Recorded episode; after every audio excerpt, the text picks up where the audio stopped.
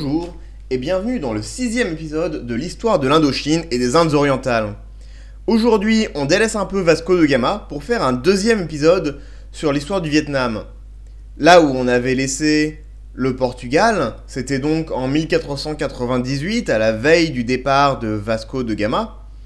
Et la dernière fois qu'on avait laissé le Vietnam, c'était à la fin de la Grande Guerre contre la Chine en 1427. On a donc trois quarts de siècle à rattraper. Vous inquiétez pas, on va faire ça en 20 minutes comme d'habitude. Donc, la dernière fois, nous avions découvert le Vietnam au travers de la Grande Guerre contre la Chine qui avait fini en 1427. Alors tout avait commencé au début du siècle euh, quand Ho Kili avait déposé la dynastie des Tran et avait commencé à faire du bruit et à s'affirmer un peu trop.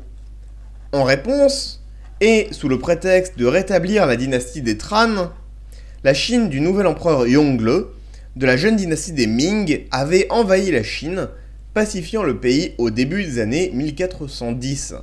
Puis, après 1416, une insurrection menée par les Loi se transforma en guerre qui chassa les Chinois après dix ans d'âpres combats. Loi, un ex-mandarin de la cour des Tran, créa donc sa propre dynastie et demanda l'investiture de la Chine. En effet, même après la guerre, le Vietnam était encore vassal de la Chine et la légitimité du roi venait de l'accord de l'empereur chinois.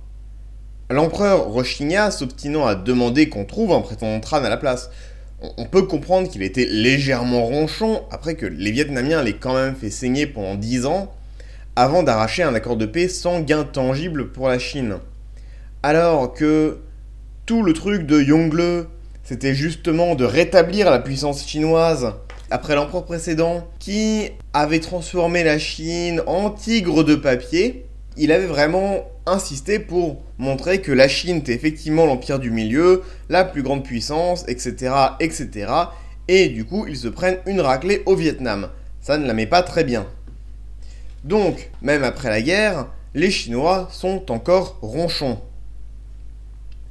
Donc, pour vous donner une idée, après avoir officiellement créé sa dynastie en 1428 et fait sa demande d'investiture en 1429, il ne reçut de réponse qu'en 1431, après de multiples cadeaux et tribus, notamment une statue d'homme grandeur nature en or massif évidemment.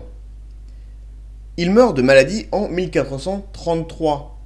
Son fils lui succède, devenant ainsi le deuxième roi de la dynastie des Lé, postérieure en opposition à une autre dynastie des Lé, antérieure qui régna longtemps avant. Ouais, va, falloir s'accrocher un peu pour les noms. hein. Dans l'histoire du Vietnam, c'est facile. Tout le monde s'appelle Nguyen et les noms d'endroits changent environ tous les 10 ans. Rien ne reste tranquille. Pour vous donner une idée rapide, Hanoï, par exemple, c'est d'abord appelé Long Bien, l'écaille du dragon, avant de devenir Tong Bin, le champ de la paix, puis Long Do, le ventre du dragon. Ensuite, on change du thème du dragon, et elle devient Daila, le grand filet, Tang Long, le dragon ascendant, Dong Do et enfin Dong Kin. Les empereurs vietnamiens ont en effet la sale habitude de renommer leur ville quand l'envie leur prend, sans compter le nom du pays lui-même qui peut s'appeler Dai Viet, Dai Nam, Annam, Vietnam ou Vietnam selon les époques. Bref, c'est assez amusant pour euh, lire les sources anciennes, savoir, mais bon Dieu, de quoi ils parlent. Au moins, Constantinople, par exemple, c'est appelé Byzance, Constantinople et après Istanbul. Trois noms, chez nous, c'est suffisant. Bref. Les premiers rois de la dynastie des Lé vont reconstruire le pays, le rebâtir après 20 ans de guerre quasi continue. Aucun roi ne sera meilleur exemple pour cela que Lê Thanh Ton, le plus grand des empereurs vietnamiens. La dynastie des Lé eut la chance d'avoir les premiers empereurs qui durèrent assez longtemps. L'Éloi, c'est vrai, mourut après 5 ans de règne, mais déjà, bah, 5 ans, c'est quand même pas rien. Et deux, il combattait déjà depuis 10 ans, donc il avait eu le temps d'asseoir sa légitimité et d'asseoir ses structures de pouvoir, comme on va pouvoir le voir après. Les gens qui ont combattu avec lui vont devenir des gens très importants dans la nouvelle cour. Donc il a été dans les structures de pouvoir vietnamiennes au plus haut pendant au moins 15 ans.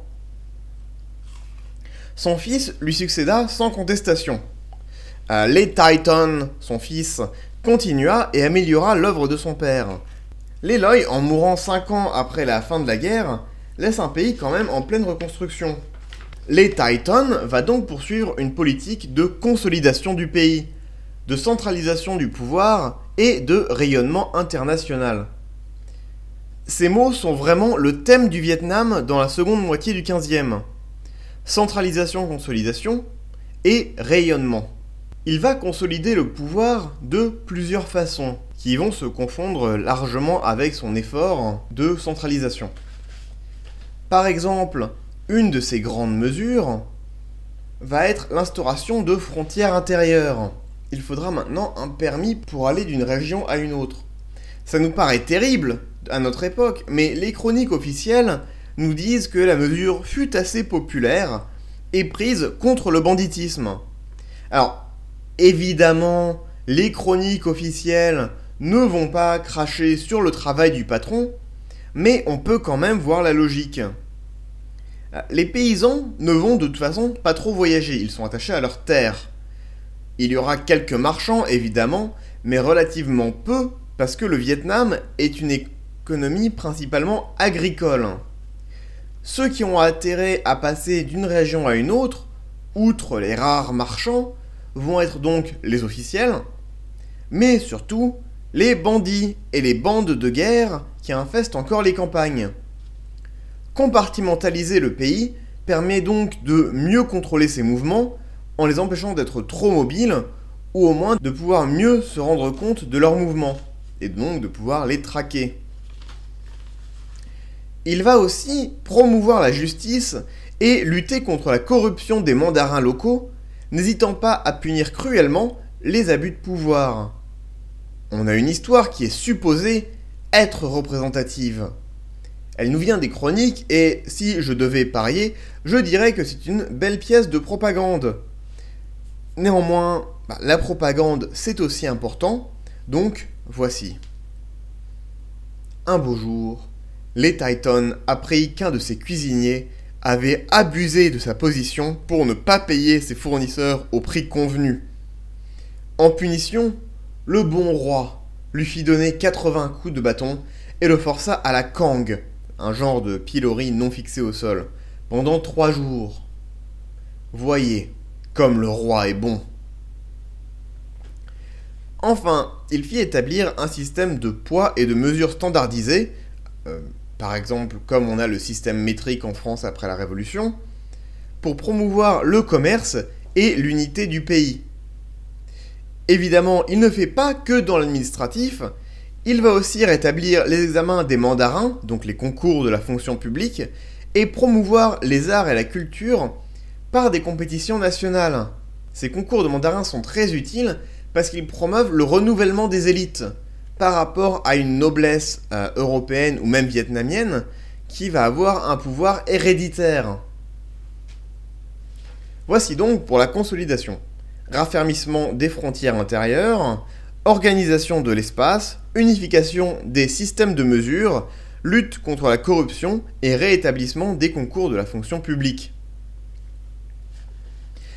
Pour une comparaison, rappelons qu'à cette époque, la France de Charles VII sort elle aussi d'un long conflit et instaurera pour la première fois un impôt permanent.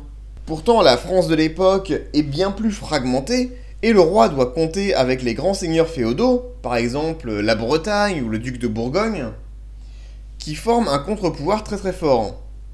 De façon intéressante, son fils Louis XI, qui va régner de 1461 à 1481, va forcer une centralisation souvent très violente et établir une administration centralisée sous son contrôle. On l'appellera par exemple le roi araignée, tellement il aura de réseaux partout. Il n'hésitera pas d'ailleurs à faire assassiner les nobles trop puissants. Il faut aussi noter quand même que la guerre de Cent Ans fut largement plus violente que la guerre vietnamienne, vu qu'elle a empêché la France de se relever de la Grande Peste de 1348. Cette Grande Peste est de façon générale la deuxième moitié du XIVe siècle en France a été assez désastreuse, vu qu'elle se place dans le contexte d'une crise économique européenne qui va enlever le pouvoir, le peu de pouvoir et de résonance commerciale que les grands États pouvaient avoir, pour les replacer dans les mains des cités-États, notamment italiennes. Les Titans va aussi poursuivre la politique de rayonnement de son père, n'hésitant pas à aller réclamer tribut par la force des armes lorsque les tribus vassalisées oublient de payer. Il va aussi avoir des problèmes avec nos vieux amis, les Siampa, qui tentèrent d'envahir le territoire anamite, profitant de la mort de l'Eloy. Le roi y envoya son armée et le châtia vite fait, mais il est important de souligner qu'ils ont du mal à apprendre. Après quelques dérouillés comme ça, décennie après décennie après décennie, on pourrait imaginer qu'ils auraient compris que taper sur les Vietnamiens est une mauvaise idée. Mais manifestement, non. Pour eux, pour les chefs, attaquer la Nam est une source de légitimité malgré les conséquences inévitables. En l'occurrence, ils ont fait le pari d'une crise de succession ou d'un fils plus impotent que le père mais les Titans étaient l'égal de son père et du coup ils se sont pris une raclée. Un dernier mot sur les relations avec la Chine. Globalement, elles sont calmes. Quelques petits incidents de frontières ici et là, mais rien de bien grave. Notons quand même que l'empereur semble avoir gardé une certaine rancune envers les laits, mettant trois ans à accorder l'investiture envoyant des ambassadeurs qui s'occupèrent principalement de remplir leurs poches, aux dépens de la cour vietnamienne. Les Titans mourut en 1460 de maladie ou d'empoisonnement, on n'est pas trop trop sûr. On se rappelle de lui comme d'un roi bon et populaire, malgré quelques conflits de factions à la cour et le poids de catastrophes naturelles sur l'économie. À sa mort, son successeur sera l'enfant Lê Nan Tong, encore en basse enfance, sa mère n'ayant alors que 21 ans. La régence sera alors assurée par Trin Ka, un des conseillers de l'Eloy et vétéran de la Grande Guerre, après qu'il ait dégagé le régent initial. Un enfant en bas âge est évidemment une cible tentante à manipuler pour les intrigants. C'est une source de légitimité et de pouvoir. On va donc voir plusieurs autres personnages graviter autour de l'enfant, notamment Nguyen Trai. Reconnu comme un des plus grands intellectuels de l'histoire du Vietnam, il fut aussi le propagandiste de l'Eloy. Alors, ces deux personnages, Trinca et Nguyen Trai, sont très importants, autant par leur rôle dans la régence que pour leur descendance.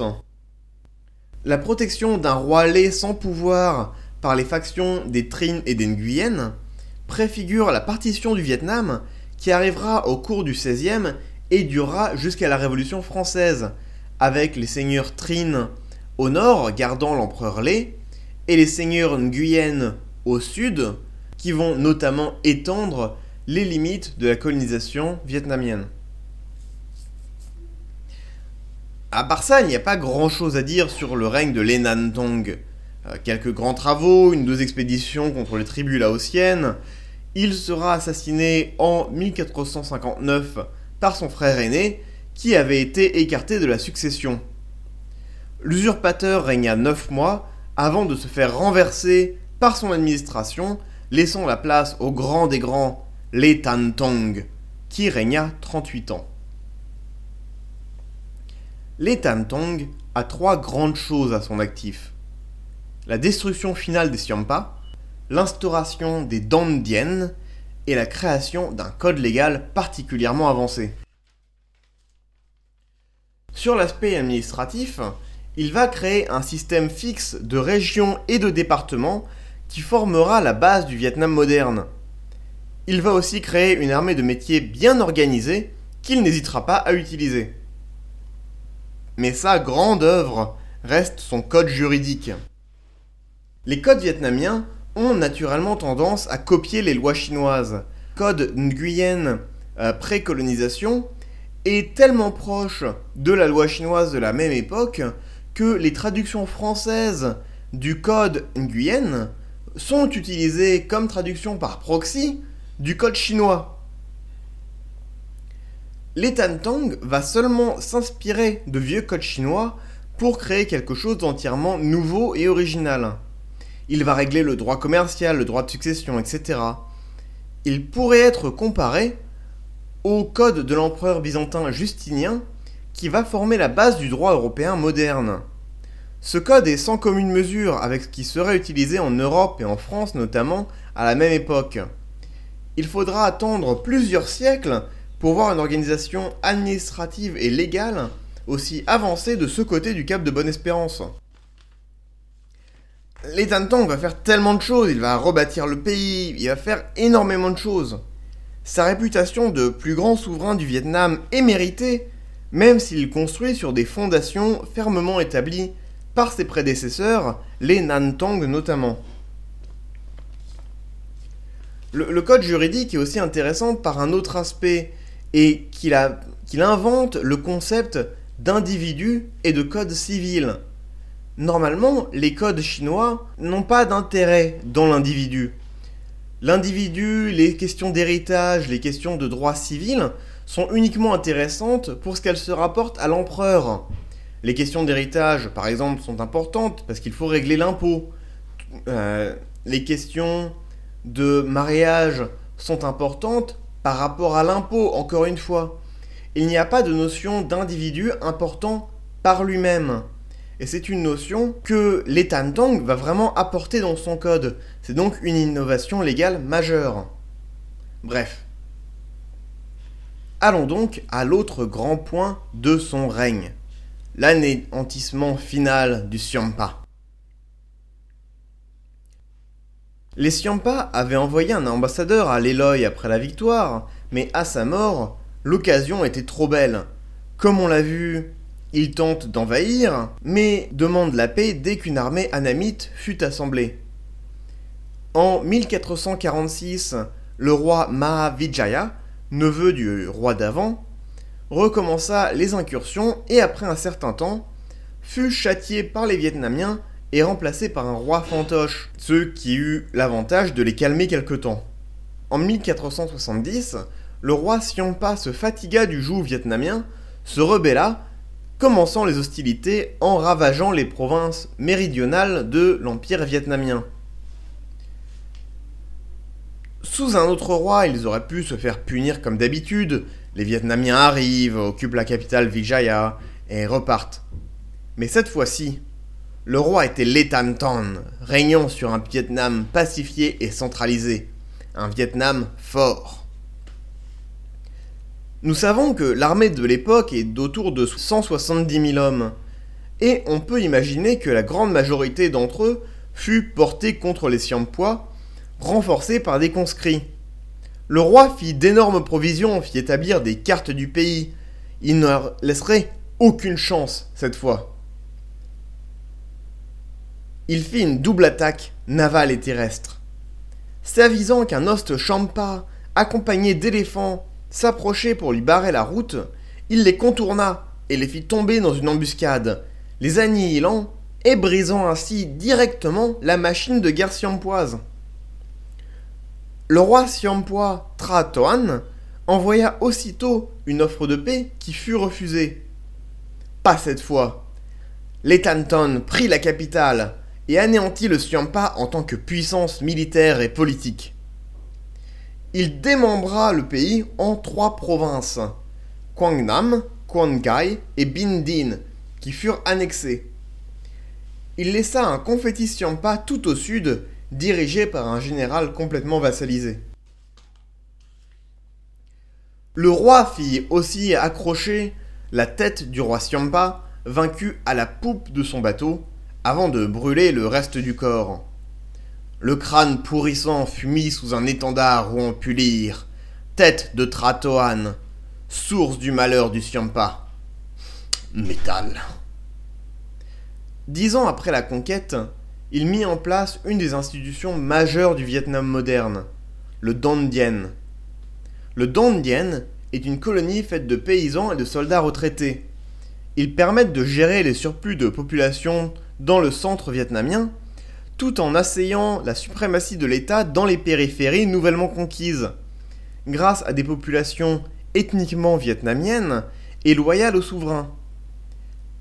Ces institutions seront très utilisées par la dynastie d'Inguyen dans leur stratégie de pacifier le sud pour conquérir le nord. C'est aussi intéressant de remarquer que le Vietnam est un État intrinsèquement colonialiste, qui va se bâtir sur les royaumes voisins, les Siampa, les Lao, les Cambodgiens, jusqu'à ce qu'ils soient eux-mêmes conquis par la France. Les Tanton mourut de vieillesse en 1498, après 38 ans d'un règne actif et fructueux. Un dernier mot sur la Chine pour conclure. À cette époque, la Chine a entamé son repli sur l'intérieur. Plusieurs raisons à ça. La résurgence des invasions mongoles, des invasions des steppes, font qu'ils vont bouger leur capitale de Nanjing, qui est au milieu près de Shanghai, vers l'actuel Pékin, qui est beaucoup plus au nord et beaucoup plus à l'intérieur. Les préoccupations maritimes et commerciales vont donc disparaître accompagné notamment d'un retour au confucianisme qui met l'emphase sur la stabilité et l'autosuffisance du royaume. On va donc voir disparaître beaucoup de réseaux commerciaux et la Chine va disparaître de la carte du monde pendant quelques temps, jusqu'à temps notamment que les Européens reviennent. Après, il ne faut pas exagérer, il y avait quand même du commerce et beaucoup de contact avec l'extérieur, mais l'État s'est complètement désengagé de cela et a même interdit le commerce, qui subsista quand même. Dans le prochain épisode sur le Vietnam, nous verrons l'usurpation des Mac, la fragmentation du pays en trois entités et les premiers contacts avec les Européens. Dans le prochain épisode tout court, nous verrons les préparatifs du voyage de Vasco de Gama et le départ de Vasco de Gama, ainsi qu'un bout de son voyage. Merci beaucoup d'avoir écouté et à bientôt